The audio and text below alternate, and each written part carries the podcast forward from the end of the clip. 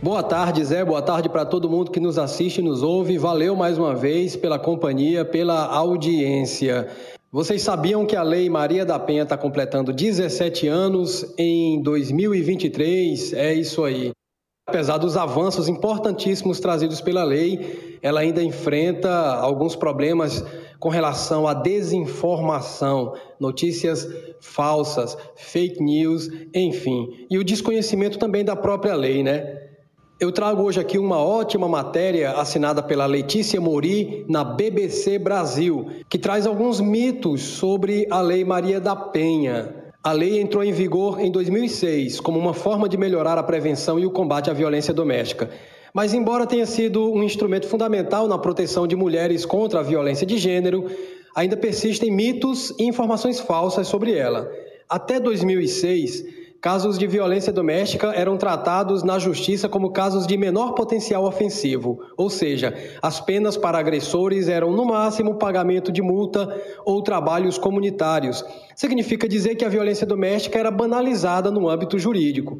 Mas a Lei Maria da Penha fez com que a violência contra a mulher passasse a ser tratada como um crime de grande potencial ofensivo e, por isso, as penas aumentaram. Além disso, facilitou a criação das medidas protetivas de urgência, que é um importante instrumento cada vez mais utilizado pelas mulheres, assim como também a criação de mecanismos de educação e reeducação e reabilitação de agressores.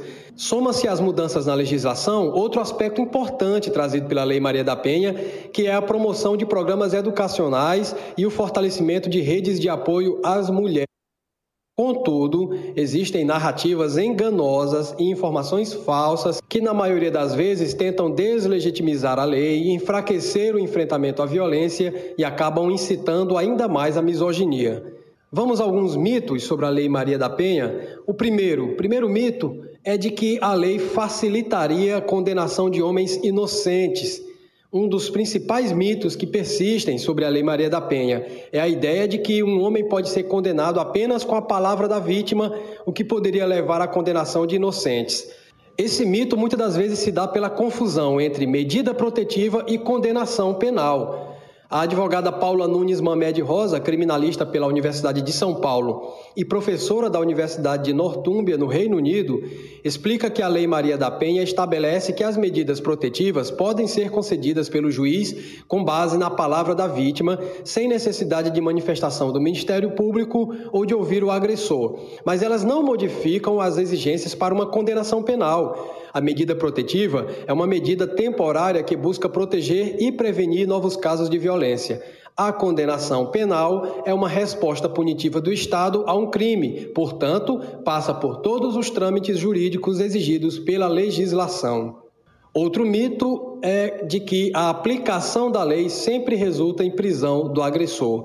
Embora também trate da questão punitiva na justiça, a Lei Maria da Penha visa o combate à violência doméstica de forma mais ampla, incluindo o uso da educação e a reeducação dos agressores. Regina Célia, vice-presidente do Instituto Maria da Penha, esclarece que a lei é também pedagógica e não veio para desagregar famílias apenas punindo o agressor.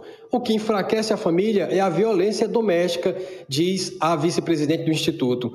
A lei fala sobre a criação de centros de reeducação e reabilitação para autores de violência. Fala sobre delegacias especializadas, centros de referência de atendimento à mulher, fortalecimento de defensoria, defensorias públicas, entre outras medidas. Ou seja, uma grande parte da aplicação da lei envolve medidas tomadas pelo Poder Executivo como a formação permanente dos agentes de segurança pública e a criação de uma matriz pedagógica para aplicar nas escolas que trate do tema da violência de gênero. A resposta penal, ou seja, a punição do agressor, é só um dos mecanismos para lidar com esse problema. Um outro mito é de que a lei é usada por mulheres como vingança. A ideia de que mulheres que não sofreram violência denunciam falsas agressões é um mito Inúmeros dados mostram que, na realidade, o que acontece de forma generalizada é o contrário. A maioria das mulheres vítimas de violência de um parceiro ou ex-parceiro não denuncia o agressor à polícia por medo do agressor ou de ser desacreditada. A pesquisa Vitimização das Mulheres no Brasil, de 2013, encomendada pelo Fórum Brasileiro de Segurança Pública, indicou que 45% das mulheres que haviam sofrido agressão no último ano ficaram caladas. 21,3% delas não acreditavam que a polícia iria oferecer solução e 14% não acreditavam que tinham provas suficientes. Uma pesquisa da Universidade Market nos Estados Unidos mostrou que a violência é tão naturalizada entre jovens mulheres que elas muitas vezes nem conseguem identificar que foram vítimas de um abuso. Um outro mito é de que a história do ex-marido de Maria da Penha Fernandes, que inspirou a lei, não foi ouvida. Para quem ainda não sabe, a Lei Maria da Penha foi batizada dessa, com esse nome em homenagem à brasileira Maria da Penha Fernandes, que ficou paraplégica após duas tentativas de homicídio por parte do então marido. No entanto, um vídeo publicado esse ano trazia o ex-marido de Maria da Penha contando outra versão dos fatos. Mas essa versão dele é inverídica, segundo a justiça brasileira e segundo a Comissão Interamericana dos Direitos Humanos. O que aconteceu foi que, após inúmeros episódios de violência doméstica, o ex-marido deu um tiro na coluna que deixou Maria da Penha paraplégica. Meses depois, ainda tentou eletrocutá-la durante o banho. Os crimes aconteceram em 1983 e Maria da Penha passou 19 anos apresentando inúmeras provas à justiça brasileira que comprovavam a tentativa de homicídio, mas a justiça só condenou o ex-marido dela em 2002. Dos seis anos de condenação, ele só cumpriu dois anos. O caso foi apresentado em 2001 à Comissão Interamericana de Direitos Humanos, que condenou o Estado brasileiro, brasileiro por negligência e fez uma série de recomendações para evitar que outras brasileiras sofram tragédias como a de Maria da Penha Fernandes. É isso aí, você mulher que está sofrendo violência doméstica, denuncie, não espere pelo pior. E para os homens, resta o apelo: se conscientizem, se desconstruam e parem. A gente volta amanhã com muito mais informações no programa Olho Vivo. Um abraço, galera. Valeu!